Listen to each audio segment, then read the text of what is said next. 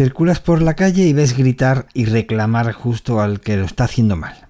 Ves al vago del barrio exigiendo ayudas por no hacer nada, pero cree que ser el merecedor de ellas, más que aquellas personas que se desloman todos los días en esos trabajos que él mismo, el primero, no quiere ni oír hablar de ello. Siempre una certeza, siempre para justificar su vagueza, su desidia, su odio, su ignorancia, el rencor, desprecio y sobre todo su miedo.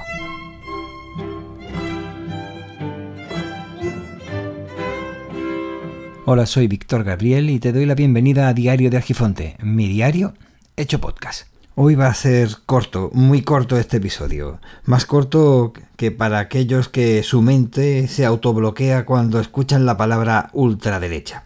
Porque no saben ni lo que es, pero se identifican con ella. Están cabreados. Y esta gente, estos eh, que se encargan de vivir del cuento en estos movimientos políticos, trabajan con los cabreados, con los molestos y han aprendido de movimientos de izquierda para usar sus herramientas. Mensajes simples, cortos, sencillos, siempre tienen a el enemigo identificado. Y las cosas, la vida, se explica de forma muy sencilla, nada compleja.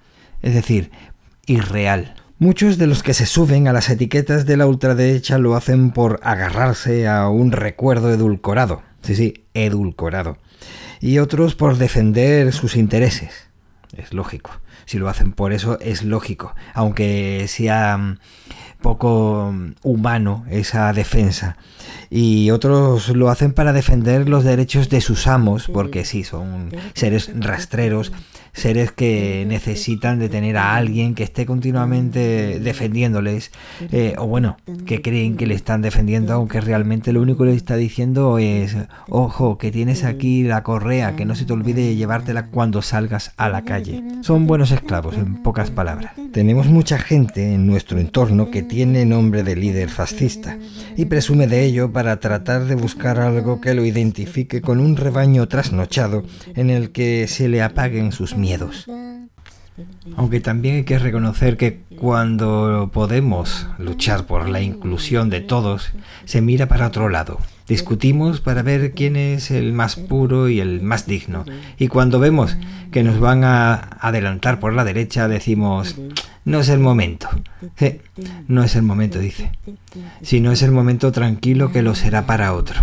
El vacío no existe y se rellena rápidamente y al final cuando ocurra lo que no queremos que ocurra, nos terminaremos preguntando si hemos sido idiota. Muchas gracias por dedicarme tu tiempo. Puedes ponerte en contacto conmigo a través de las vías de contacto que aparecen en el comentario del podcast. Cuídate para poder cuidar a los demás y recuerda que el tiempo corre.